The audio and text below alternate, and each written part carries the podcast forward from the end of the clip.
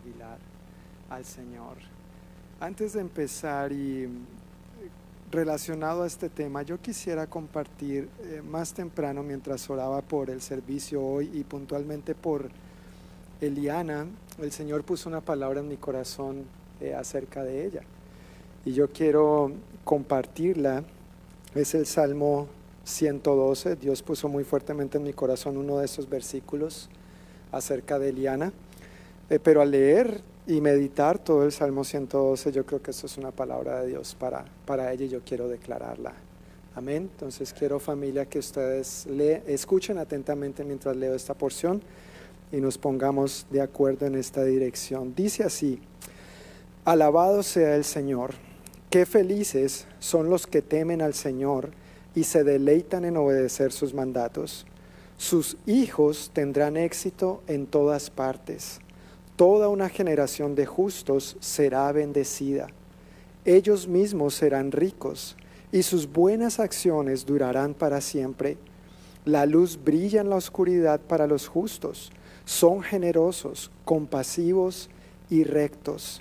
Les va bien a los que prestan dinero con generosidad y manejan sus negocios equitativamente.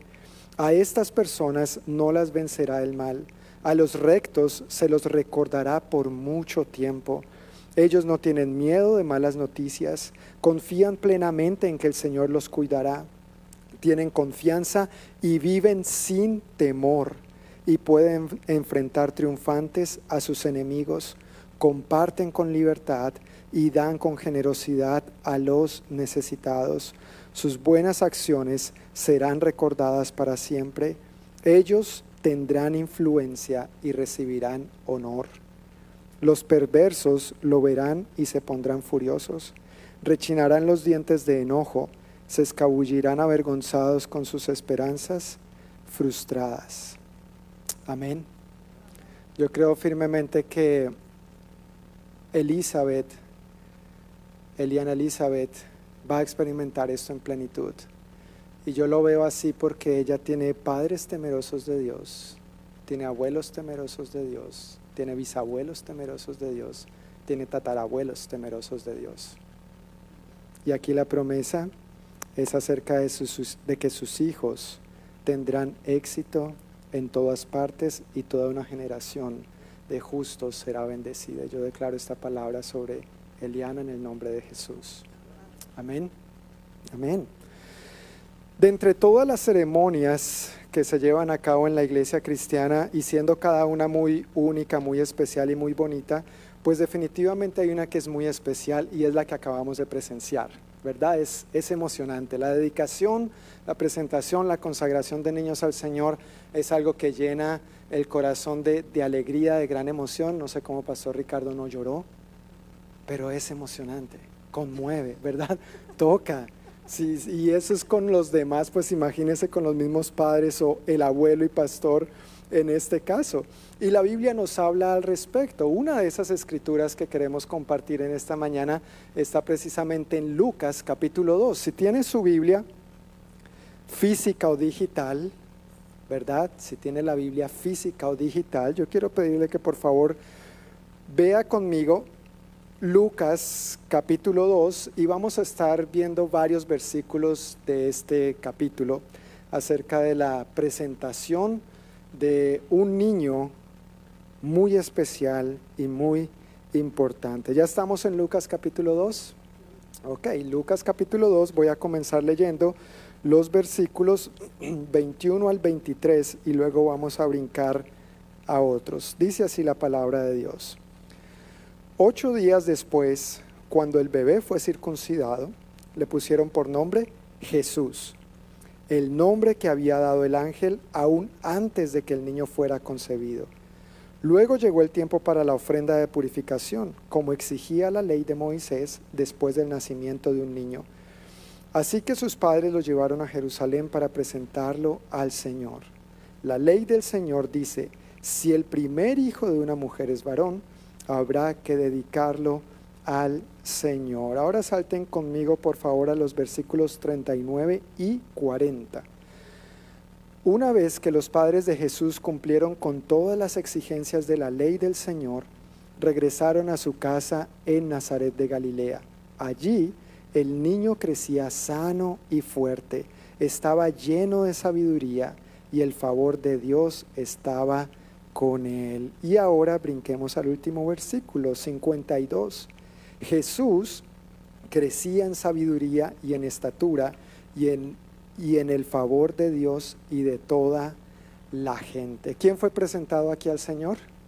Jesús, el mismo Señor Jesús. Y cuando la Biblia habla de que fue presentado al Señor, no porque el Padre no lo conociera, ¿verdad? Sino fue presentado en el sentido de dedicado, consagrado, apartado para Dios, ofrecido para Dios. Ahora, dentro del pasaje que leímos, dice que hicieron esto para cumplir lo que en la ley del Señor está escrito, ¿verdad? Leímos eso en los primeros versículos. ¿De dónde viene originalmente esto de dedicar los niños al Señor? Pues de la ley que Dios ya había dado a su pueblo muchísimos siglos atrás, puntualmente en Éxodo capítulo 13, versículos 1 y 2, dice que luego el Señor le dijo a Moisés, dedícame a todos los primeros hijos varones del pueblo de Israel.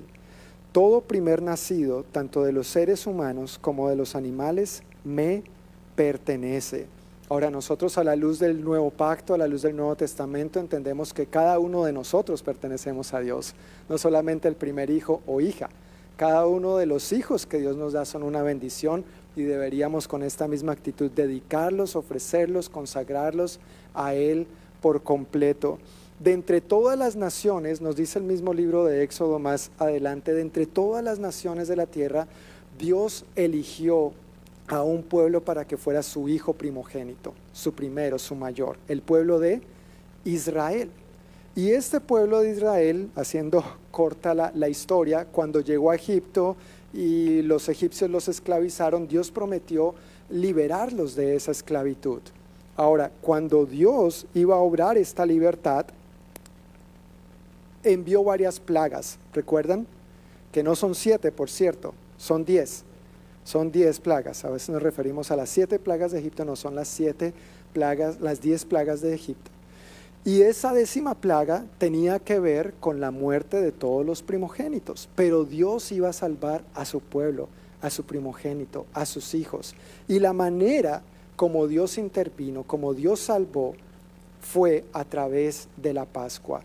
Todos aquellos padres que hubieran obedecido lo que Dios les mandó a decir, entonces iban a ser librados de esa décima plaga, de la muerte. ¿En qué consistía la Pascua? Brevemente, en sacrificar un corderito perfecto, el mejor, la, casi que la mascota con el que el niño dormía en la cama, ese valioso corderito sin defecto, sin mancha, y por eso Jesús en el Nuevo Testamento es llamado el Cordero de Dios que quita el pecado del mundo, perfecto, sin defecto alguno, sin mancha alguna. Cada familia en el pueblo de Israel, en la tierra de Egipto, tenía que sacrificar un corderito. Y esa sangre de ese corderito tenían que untarla en los, en los postes y el dintel de la puerta de la casa donde iban a comer ese corderito, donde iban a celebrar, a festejar la Pascua. De tal modo que cuando el ángel de la muerte pasara y viera la señal de la sangre en esa casa, entonces allí no iba a afectar a ninguno de los hijos mayores. Dios es un Dios que sabe librar, no solamente de la muerte o de la muerte, de, los peligros que vivimos en esta vida, pero Dios es un Dios que sabe brindar salvación. Dios es un Dios que ha provisto todo lo que necesitamos y esa vida está en su Hijo Jesucristo. Ahora, debido a ese acto de protección, de salvación, de rescate, de liberación, de protección de parte de Dios, a partir de ese momento, cada hijo primogénito debía ser qué? Dedicado, consagrado, apartado para el Señor. En cumplimiento a esta ley es que Jesús fue presentado al Señor. En cumplimiento a esta ley es que vemos lo que ocurrió en Lucas capítulo 2. Para nosotros hoy en día esto tiene gran valor, gran significado, porque entendemos que Dios igualmente quiere extender su cobertura, su cobertura, su pacto de amor, de gracia, de protección, de liberación, de provisión, todas las bendiciones que conlleva cuando nos dedicamos a Él. Y esa cobertura, queridos hermanos y familia, esa cobertura viene en primer lugar por medio de los padres. Los padres, papá y mamá, somos los primeros responsables en extender esta cobertura que hemos recibido de Dios hacia nuestros hijos. Pero en segundo lugar, el pueblo de Dios no es un llamado solamente en el Éxodo a que solamente los padres tuvieran que ver con esto, sino que era un llamado para el pueblo de Dios. Nosotros como pueblo de Dios, nosotros como iglesia, también tenemos la capacidad de extender esta cobertura, no solamente a mis hijos, a nuestros hijos, sino a todos los niños en los que Dios nos permite ejercer una influencia, bien sea directa o indirectamente. Es un gran privilegio, pero al mismo tiempo es una gran responsabilidad. Cada uno de nosotros somos llamados a modelar, no solamente a nuestros propios hijos, pero a los hijos que Dios ha permitido que hayan entre su pueblo. ¿Y con qué esperanza? Bueno, con la esperanza de que uno como padre tiene una esperanza, que sus hijos crezcan en el Señor y que llegue el momento donde de una manera responsable y consciente ellos tomen su propia decisión de seguir a Cristo. ¿Sí o no? Nosotros hacemos nuestra parte, nosotros oramos por ellos, nosotros oramos con ellos, nosotros les instruimos en la palabra del Señor, los traemos a las reuniones de la iglesia, sembramos en ellos la semilla, pero así como tú y yo un día tuvimos que tomar nuestra decisión por Cristo, esperamos que nuestros niños un día entiendan que sin Cristo están perdidos necesitan arrepentirse de sus pecados y tomar la firme decisión y convicción de seguir adelante con Él.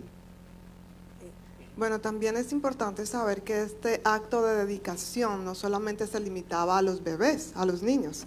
Eh, vemos diferentes escrituras en la palabra de Dios donde nos muestran que dedicaban lugares, fechas para fiestas especiales, dedicaban familias o personas para ciertas responsabilidades también en el pueblo de Dios y también eh, dedicaban ciertas herramientas o instrumentos que eran usados en el templo.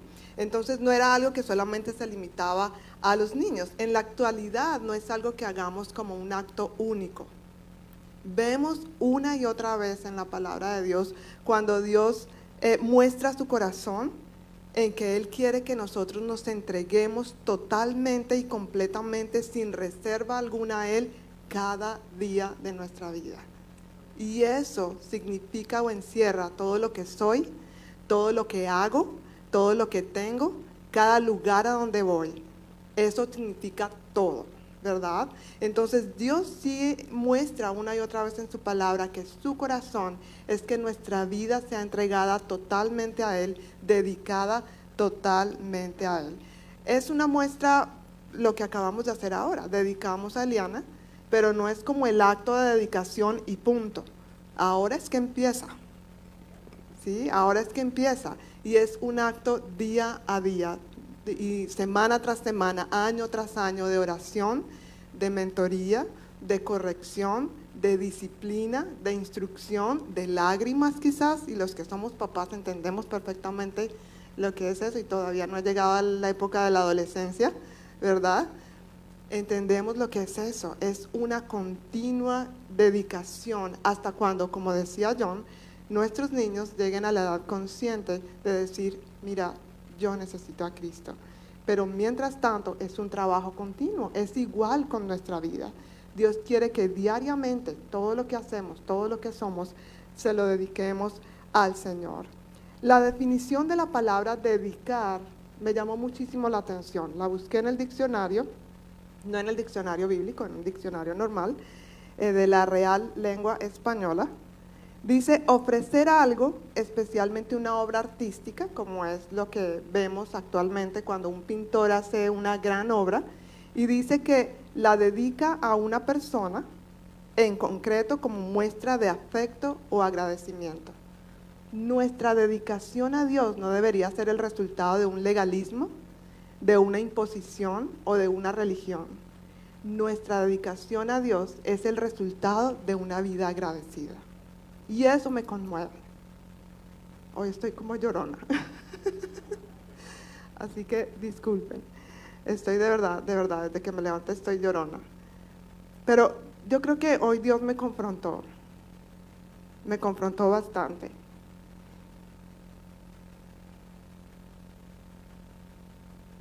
Y me mostraba todo lo que ha hecho por mí. Él me ha salvado. Él me ha liberado. Él me ha sanado. Él me ha guiado. Él me ha protegido tantas veces de la muerte, literal. Él ha sido tan bueno que lo único, lo mínimo que yo puedo hacer es decir, Señor, aquí está mi vida. Yo te entrego todo lo que soy, te entrego todo lo que hago, te entrego todo lo que tengo, que al final no es mío, es de Dios. Ni mis hijos, ni mi esposo, ni siquiera mi propia vida me pertenece. Todo se lo debo al Señor. Tenemos tanto para agradecer que lo mínimo que podemos hacer es, Señor, aquí estoy. Y lo cantamos. Y por eso también me quebranté durante la alabanza. Fue una canción y no hablamos de eso. No hablamos de qué canciones el pastor Ricardo iba a dirigir, pero fue una canción que Dios sí puso en su corazón para que nosotros nos entendiéramos que no es cantarla de labios para afuera, es decir, Señor, aquí estoy. Y cuando digo con manos alzadas, es decir, me rindo. Como cuando un ladrón viene, ¿no? Y manos arriba, ok, ya, me rindo. Delante del Señor nosotros debemos decir, Señor, me rindo. Dedico mi vida por completo a ti. Y cuando nosotros vivimos de esta manera, entonces vamos a tener la autoridad para decirle a nuestros hijos, así se vive para Dios. Vamos a tener la autoridad para decir, hijo, mira, este es el camino. Porque nuestros hijos pueden aprender de lo que yo digo, pero en realidad ellos van a aprender de lo que yo soy. Yo puedo decirles, hijos, no digan mentiras, pero ellos van a aprender que se dicen mentiras si me ven a mí diciendo mentiras. Y así es con todas las áreas de mi vida. Yo puedo decirles, puedo sentarles y darles una cátedra de 30 minutos, una hora cada día, pero al final ellos van a hacer lo que ven a papá y mamá hacer. Es nuestra responsabilidad. Quiero que veamos Deuteronomio capítulo 6, versículos 1 al 9.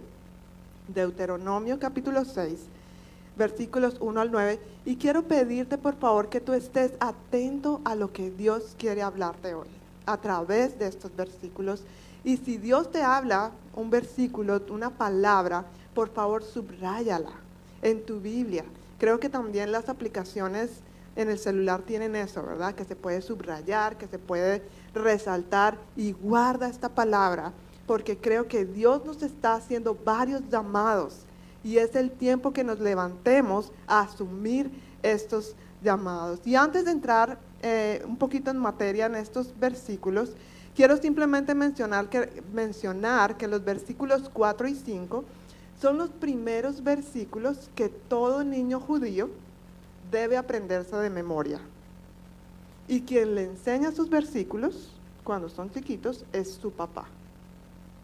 Y digo, se los enseñan porque hasta la actualidad es una costumbre. Y aquí vemos papás, cabezas de hogar, eh, uno de los llamados para ustedes, todos los que son padres, asumir este rol de sacerdotes y cabezas de hogar como Dios los ha llamado. Ay, es que no puedo, ay, es que tengo miedo, ay, no, no, no, no, no. Usted puede porque Dios le da la capacidad y Dios le da la gracia y ya se la ha dado, simplemente recíbala y llévela a cabo. Entonces vamos a entrar en materia en estos versículos, leyendo desde el versículo 1 del capítulo 6 de Deuteronomio, y dice así, esos son los mandatos, los decretos y las ordenanzas que el Señor tu Dios me encargó que te enseñara. Obedécelos cuando llegues a la tierra donde estás a punto de entrar y que vas a poseer. Tú, tus hijos y tus nietos teman al Señor, su Dios, durante toda tu vida. Y aquí vemos la primera vez que el Señor muestra su interés profundo por ti pero también por tus generaciones, por tus hijos, por tus nietos, por tus bisnietos. Tú, tus hijos y tus nietos teman al Señor su Dios durante toda la vida. Si obedeces todos los decretos y los mandatos del Señor, disfrutarás de una larga vida. ¿Quién quiere una larga vida? Y buena vida como la que el Señor sabe dar. Amén. Escucha con atención. No solamente escucha, dice escucha con atención, pueblo de Israel, y asegúrate de obedecer. Entonces todo te saldrá bien y tendrás muchos hijos en la tierra donde fluyen la leche y la miel, tal como el Señor Dios de tus, antepasados te lo prometió. Aquí vemos dos cosas que me llamaron la atención también y que tenemos que prestar atención. Dice ahí escucha, número uno, y escucha con atención. A veces no sé si, yo creo que solamente me pasa a mí, que mis hijos me escuchan, pero no con atención. ¿Cierto? Eso a veces pasa, o a veces nos pasa a nosotros. Mami, ¿dónde está tal cosa? Mira, hija, tú vas y allá en el closet y abres y vuelve y dice, no lo encontré. ¿Sí? Después de que tú has dado todas las indicaciones, pero no es, escuchan, pero no escuchan con atención.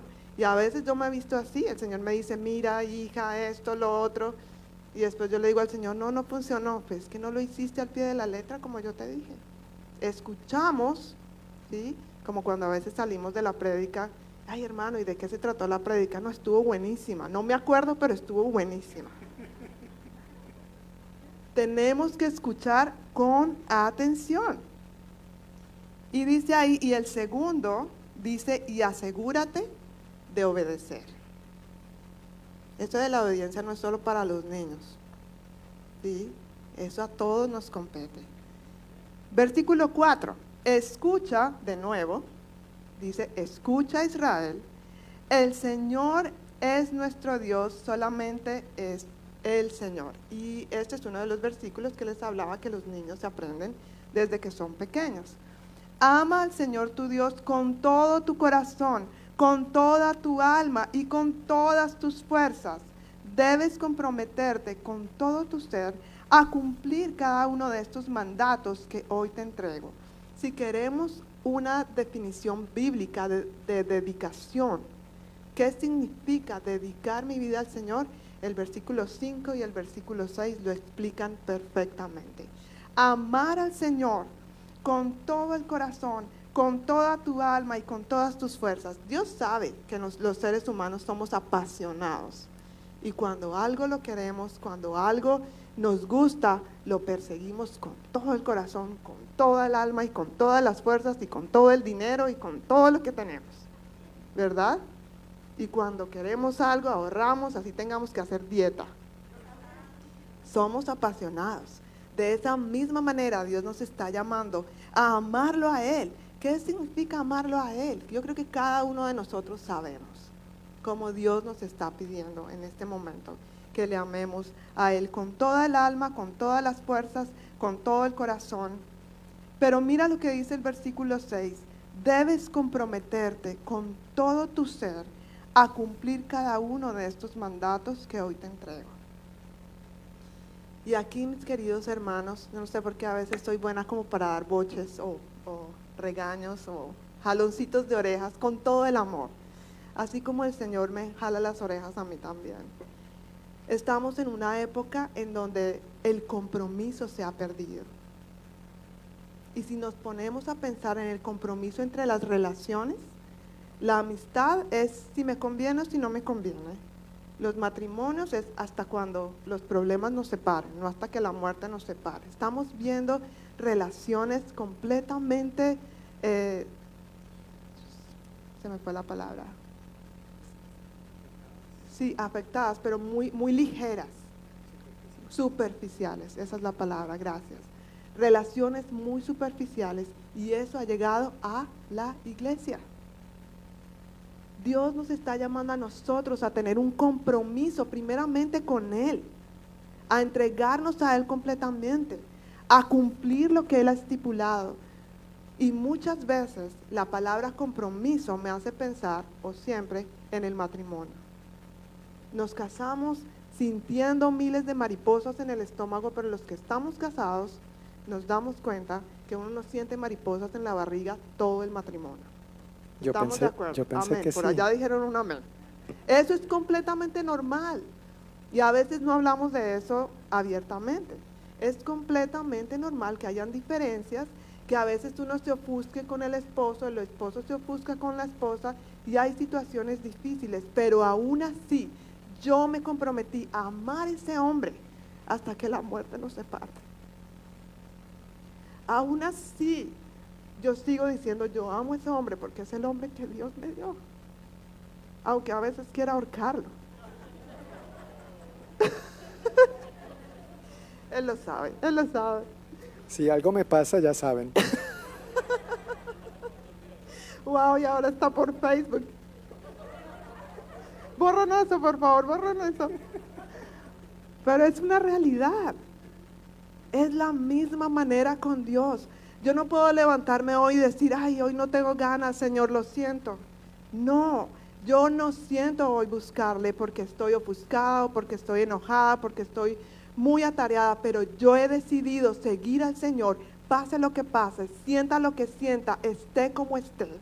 Y he visto el respaldo de Dios y el fruto de Dios cuando lo he hecho, aunque no me sienta bien, aunque no sienta, aunque sienta a Dios lejos, aunque sienta que no me escucha, aunque siento que soy una perdedora o, o lo peor, cuando le fallo a Dios y, y- y aún por vergüenza, me da vergüenza buscar al Señor, he decidido seguir al Señor y por eso estoy aquí.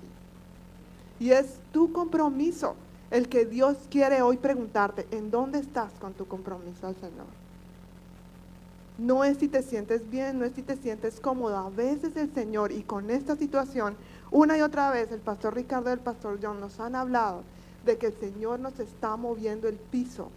Y eso está probando nuestra lealtad al Señor. ¿Dónde está nuestro corazón?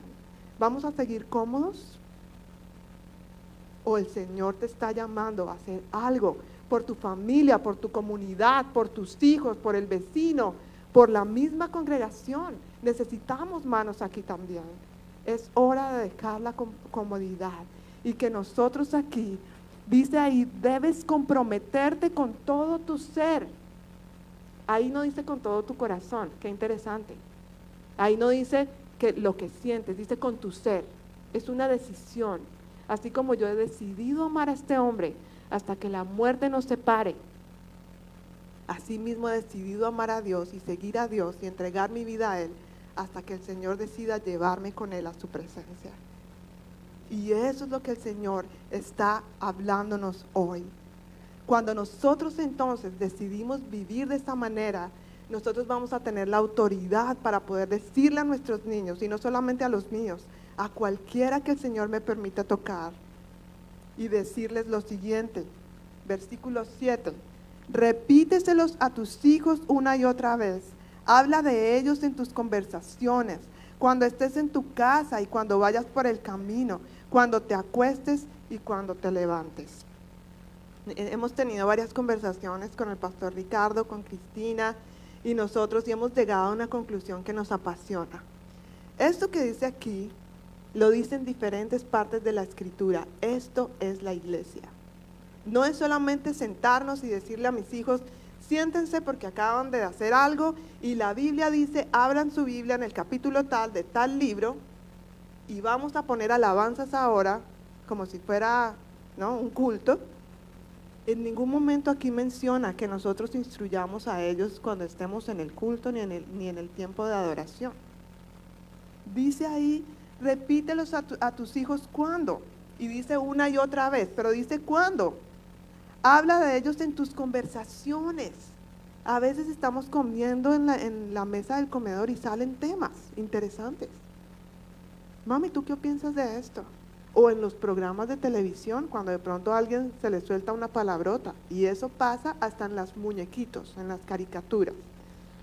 Últimamente me ha tocado empezar a ejercer más el eh, agudizar más mi oído, porque como no entiendo inglés totalmente, a veces no sé lo que están diciendo. Y a veces es Sarita la que está muy pendiente de, eso es una mala palabra.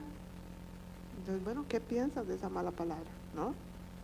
Una conversación en la mesa del comedor, mientras salimos por el campo, mientras vemos el atardecer, mientras vamos al lago, mientras comemos el sándwich. en, en la rutina diaria de nuestra vida. Dice, cuando estés en tu casa y cuando vayas por el camino, cuando te acuestes y cuando te levantes, en nuestra vida diaria y compartir eso no solo con nuestros hijos, con otros hermanos. Cuando eh, tenemos tiempo de hablar con hermanos y pasarla bueno y hablar no solamente de las cosas de la Biblia, de nuestra vida, de nuestras experiencias, ¿no? Ahora hay dos consejos aquí para terminar, versículo 8 y versículo 9. El consejo número uno está en el versículo número 8, dice, átalos a tus manos y llévalos sobre la frente como un recordatorio. Para dar un contexto y entender un poquitito aquí, los judíos escribían ciertas partes de la ley importantes para ellos que debían tener en cuenta en unos pedacitos de pergamino, las escribían, los enrollaban y los metían en unas cajitas hechas con, con piel o con cuero. Y ellos hacían unas tiras largas y se las, bueno, hacían no, hacen, porque es una costumbre que hacen todavía. Ellos la enrollan en su brazo izquierdo, se la ponen también en su cabeza para tener eso claro y recordar, y eso lo hacen cada mañana antes de, de su tiempo de oración. ¿Cómo nosotros podemos hacer y llevar esto a nuestro contexto? ¿Cómo podemos, qué es lo que el Señor nos está hablando acerca de estos versículos que podemos eh, llevarlo de manera práctica? Aquí dice, cada vez que yo le diga, átalos a tus manos, es cuando tú tienes algo a la mano es porque lo tienes ahí, listo para cuando lo necesites. ¿verdad? No, no por allá escondido que lo tengas que buscar y a mí me parece como que lo tengo, no, lo tienes ahí, a la mano. Entonces, cuando haya una conversación, y si tú estás empapado, si ese es tu estilo de vida, este versículo el Espíritu Santo lo va a recordar a ti, inmediatamente va a ser una palabra de sabiduría en ese momento. Cuando leemos esta palabra que dice, llévalo sobre la frente como un recordatorio, se, me vino, se nos vino a la mente cuando hablábamos acerca de eso, es lo tengo entre ceja y ceja. ¿Conocen ese dicho? Es que lo tengo entre ceja y ceja es algo que no puedes olvidar, es algo que necesitas tu atención, es algo que necesitas recordar. Y la palabra de Dios, las promesas de Dios, lo que Dios ha establecido es algo que tenemos que tener a la mano, es algo que tenemos que tener entre ceja y ceja. Y un último, eh, un último consejo está en el versículo 9. Dice, escríbelos en los marcos de la entrada de tu casa y sobre las puertas de la ciudad tratemos de poner todas las palabras que Dios te ha dicho y promesas en cada eh, pared de tu casa. Eso ha sido algo que desde hace un tiempo para acá el Señor ha puesto en mi corazón. Todavía no tengo muchos cuadros en mi casa, entonces es la oportunidad. ¿sí? Y no solamente las paredes, el espejo. Ahorita hay marcadores, ustedes saben que algunos de ustedes a mí me gusta pintar, y ahorita hay marcadores como de tiza que tú escribes en los espejos y lo borras. Compra uno de esos marcadores y escribe en tu espejo, en el del baño, que no se te olvide lo que Dios te ha dicho, para que lo tengamos entre ceja y ceja. Y para que nuestros niños cuando recorran la casa, y por ejemplo ahora que están empezando a leer, puedan leer y lo que lean sea palabra de Dios. Y eso se quede grabado en sus corazones, en sus mentes, en sus vidas, puedan seguir ese ejemplo. Entonces, ¿cuál es el llamado que Dios nos está haciendo a nosotros hoy. Vemos o queremos resaltar dos aspectos con los cuales quisiéramos que salgamos claros esta noche después de recibir esta exhortación. Número uno, que cada uno de nosotros evaluemos cuán dedicado estoy al Señor. Hazte esta pregunta a ti mismo en este momento en primera persona. ¿Cuán dedicado, honestamente, sinceramente, yo estoy al Señor. No se trata tanto de lo que hacemos para Dios, porque eso es el fruto de lo que somos. ¿Cómo está mi andar diario con el Señor? ¿Estoy teniendo un caminar diario con el Señor? ¿O es más bien un caminar esporádico con el Señor? Número uno, el llamado que queremos hacer es evaluar qué tan dedicado estoy al Señor. Y número dos, como leímos en Deuteronomio 6:6, hermanos, debemos comprometernos con todo nuestro ser a obedecer al Señor. Y esos versículos más adelante dijeron, con todo mi ser, espíritu, alma, cuerpo, todas mis fuerzas, todo mi corazón. Yo creo que Dios nos está haciendo un llamado enfático a comprometernos, a tomar la decisión. Si hasta ahora le hemos obedecido, ¿cuál es el siguiente paso al que Dios nos está llevando? ¿Qué es lo siguiente que Dios quiere que hagamos? ¿En qué áreas de nuestra vida necesitamos comprometer, en, eh, crecer en nuestro compromiso y dedicación a aquel que lo ha dado todo por cada uno de nosotros? Volviendo al hecho por donde eh, partimos, la dedicación de los niños al Señor, nuestros hijos aprenden a través de nuestra dedicación o no al Señor. ¿Qué están viendo nuestros niños? No solamente tus hijos de ti, mis hijos de nosotros, pero nuestros niños en general. ¿Qué están aprendiendo a través de ti, a través de mí, como pueblo de Dios? Les enseñamos, les transmitimos enseñanzas directa o indirectamente, de una manera u otra. Ellos son como esponjitas, absorbiendo todo el tiempo. Y ellos aprenden, como bien decía Diana, no tanto de lo que nosotros les decimos, sino de lo que nosotros hacemos. Y el hacer es un resultado de lo que somos. No es algo que podemos hacer solamente en una ceremonia y ya, como si fuera una varita mágica. Eso sería súper fácil, ¿sí o no, Luis y Faith? Si fuera así, gloria a Dios, ya la dedicamos y ahora que viva como quiere y como puede, y pues ya está dedicada, ya hicimos nuestra parte. No, Luis y Faith, ahora es que empieza el bootcamp. Bienvenidos, qué emoción, ¿verdad? Uno se casa, la emoción, las mariposas en el estómago, luego vienen los hijos, otra emoción, más mariposas en el estómago. Gracias Señor, los hijos son una bendición tuya. Y empiezan a crecer y siguen siendo una bendición. Amén. Siguen siendo una bendición, pero ellos aprenden mayormente de lo que nosotros somos.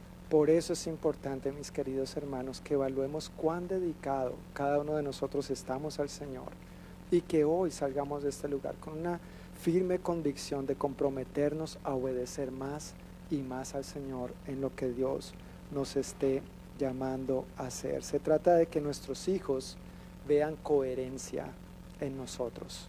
Amén. Se trata de que vean coherencia en nosotros. ¿Cuántos reconocen que necesitan la ayuda de Dios en esto? Yo necesito la ayuda de Dios. Y por eso queremos aprovechar unos minutos para orar en esa dirección, interceder juntos. Y es algo que queremos eh, invitarles a hacer en este momento y a los hermanos o personas que nos están viendo online. También queremos pedirles que apartemos juntos unos minutos, unos instantes antes de cerrar este servicio en esta noche para derramar nuestros corazones delante de Dios y evaluar, evaluar, permitirle al Espíritu Santo, examíname, escribió el salmista, examíname, oh Dios, y ve si hay en mí camino de perversidad. Y aprovechando que hay varias familias, nosotros queremos invitarles a, hacerlo así. Si tú estás solito o solita, aprovecha este tiempo para hacer tu, de este momento y este lugar un altar ahí con tu Señor, tu Dios y tu Salvador. Pero queremos invitar a cada familia, como no podemos orar juntos, ni tomarnos de las manos, ni ese tipo de cosas, pues oremos por unos minutos en familia en las siguientes direcciones, por favor. Bueno, vamos entonces a orar pidiendo al Señor primeramente que examine nuestro corazón, como John lo ha dicho, pero también cuáles son las áreas en las que Dios quiere que tú te comprometas con Él. ¿Cuáles son estas cosas en este tiempo que en medio de todo este tiempo de pandemia han salido a la luz? Y creo que cada uno de nosotros sabemos a lo que nos referimos. ¿Con qué estás luchando? ¿Temores, inseguridades, ansiedades o orgullo?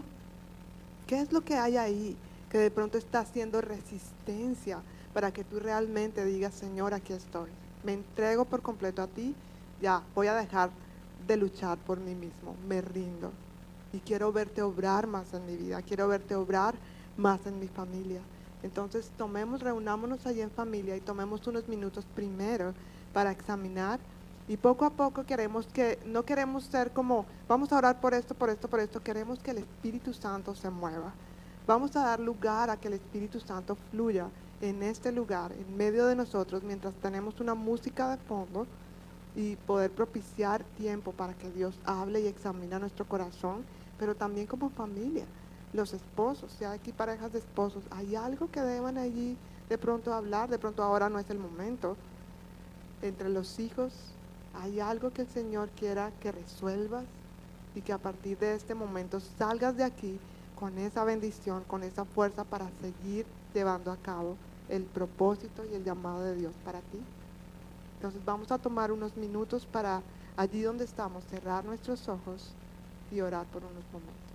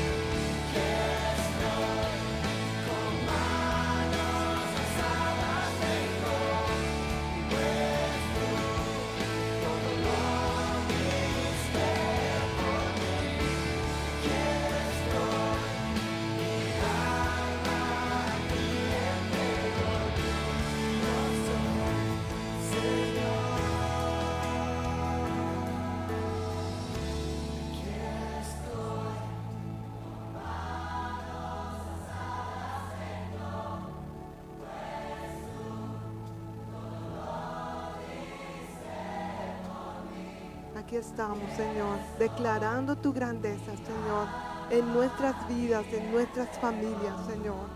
Queremos decirte que estamos tan agradecidos por todo lo que tú has hecho en nuestra vida, Señor. Como hablábamos hace un momento, tú has hecho tanto por nosotros, empezando porque tú fuiste quien pensaste cada uno de nosotros, Señor, y nos diste nombre antes de que nosotros naciéramos.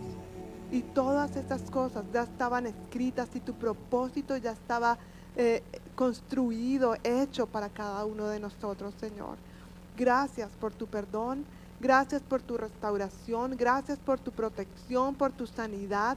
Gracias porque en ti, Señor, somos, tenemos propósito, Señor, y tenemos una identidad.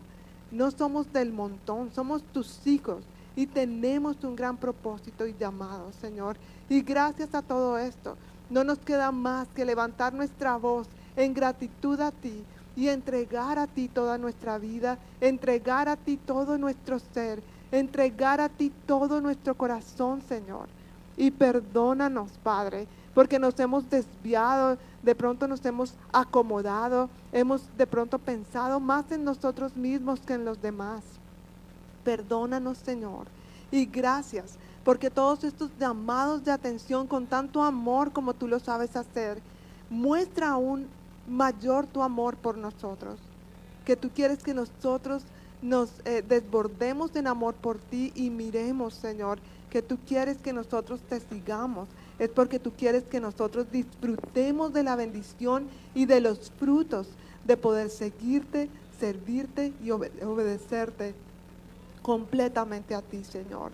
Oramos por nuestras futuras generaciones, oramos por nuestros hijos, oramos por nuestros nietos, oramos por nuestros bisnietos, Señor, para que sea tu bendición sobre nuestras generaciones, como tú lo has declarado, Señor Jesús. Declaramos tus promesas que son sí y son amén. Y tú eres un, eh, fiel ejemplo de lo que es el compromiso. Ayúdanos a amarte y a comprometernos contigo de igual manera. Y que de esta manera nosotros seamos el canal de bendición para todas nuestras generaciones. Oro en el nombre de Jesús por cada familia aquí representada. Y oro en el nombre de Jesús por cada familia que nos está viendo en este momento. Y declaramos, Señor, tu poder, declaramos tu presencia, declaramos que en este momento es la libertad que proviene del Espíritu Santo en cada uno de nosotros. No hay condenación, no hay juicio y no hay ningún dedo acusador que de pronto el enemigo quiera usar para que te sientas derrotado, para que te sientas débil, para que te sientas sin propósito. En este momento el Señor quiere revestirte de algo especial para que puedas levantarte sintiéndote restaurado, perdonado y de pronto eh, con abrazado del Señor para que puedas seguir llevando a cabo tu mandato, tus, tus palabras, Señor, tu llamado a lo que tú, Señor, quieres que hagamos en este tiempo, en nuestras casas, en nuestros vecindarios, Señor, en nuestras comunidades cristianas, como tú nos has llamado a ser, una familia en ti. Así que te damos gracias por lo que estás haciendo y por lo que seguirás haciendo. Oro por cada petición y por cada necesidad que tú, Señor, puedas responder ahora mismo si hay alguien enfermo, si hay preocupación por algún familiar, si hay algún tipo de depresión o algún tipo de, de, cosas que se están levantando como murallas en medio de las personas, Señor. Declaramos eso roto en el nombre de Jesús. Declaramos tu victoria en el nombre de Jesús. Declaramos tu presencia en el nombre de Jesús. Y te damos muchas gracias, Señor, porque en ti somos más que vencedores.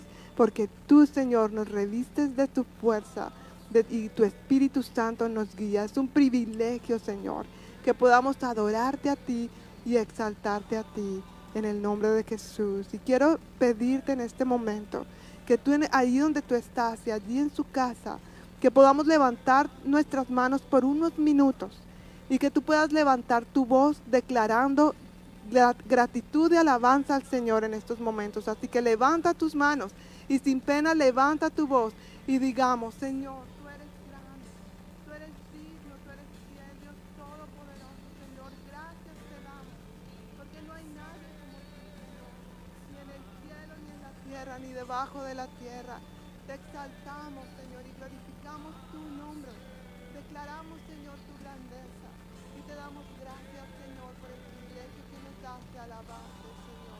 De ser parte de tu familia, Señor. De ser parte de tus hijos, Señor.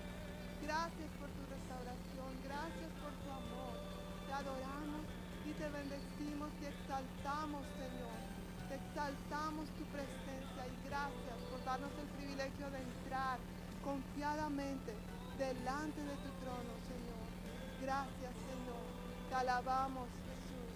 Exaltamos tu nombre. Muévete con poder en este lugar, Señor. En el nombre de Jesús. Gracias, Señor. Gracias, Señor. Declaramos tu bendición, Señor, sobre nuestras vidas, pero también sobre nuestras generaciones. En el nombre de Jesús. Amén.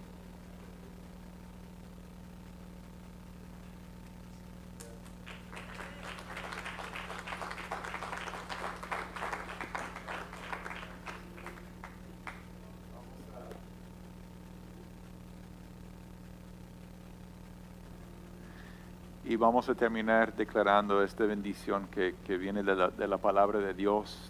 Los invitamos a declarar esta bendición de su corazón sobre su familia, pero más allá, hay muchas personas que también necesitan experimentar esto. Amén.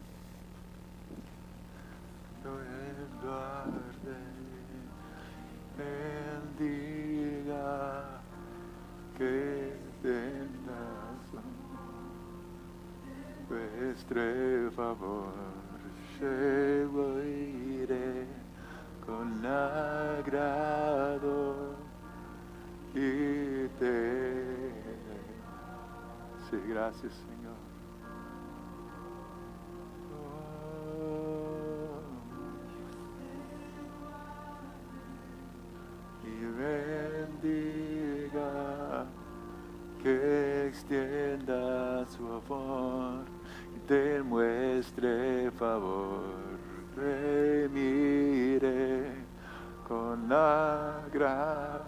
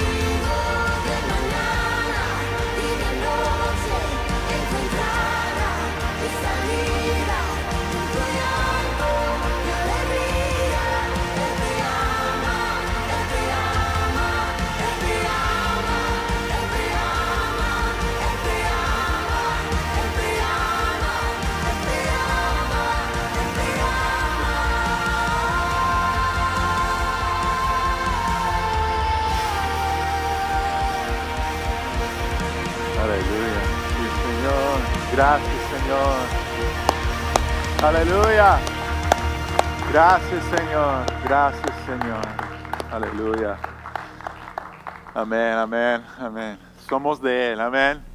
Somos de Él. Somos de Él. Que Dios los, les bendiga. Amén. Y vamos a seguir buscándole todos los días de nuestras vidas. Amén. Orando el uno por el otro. Y nos vemos aquí el próximo domingo y también en línea el, el miércoles eh, en la conexión o en la palabras de esperanza. All right? Que disfruten del calor otra vez.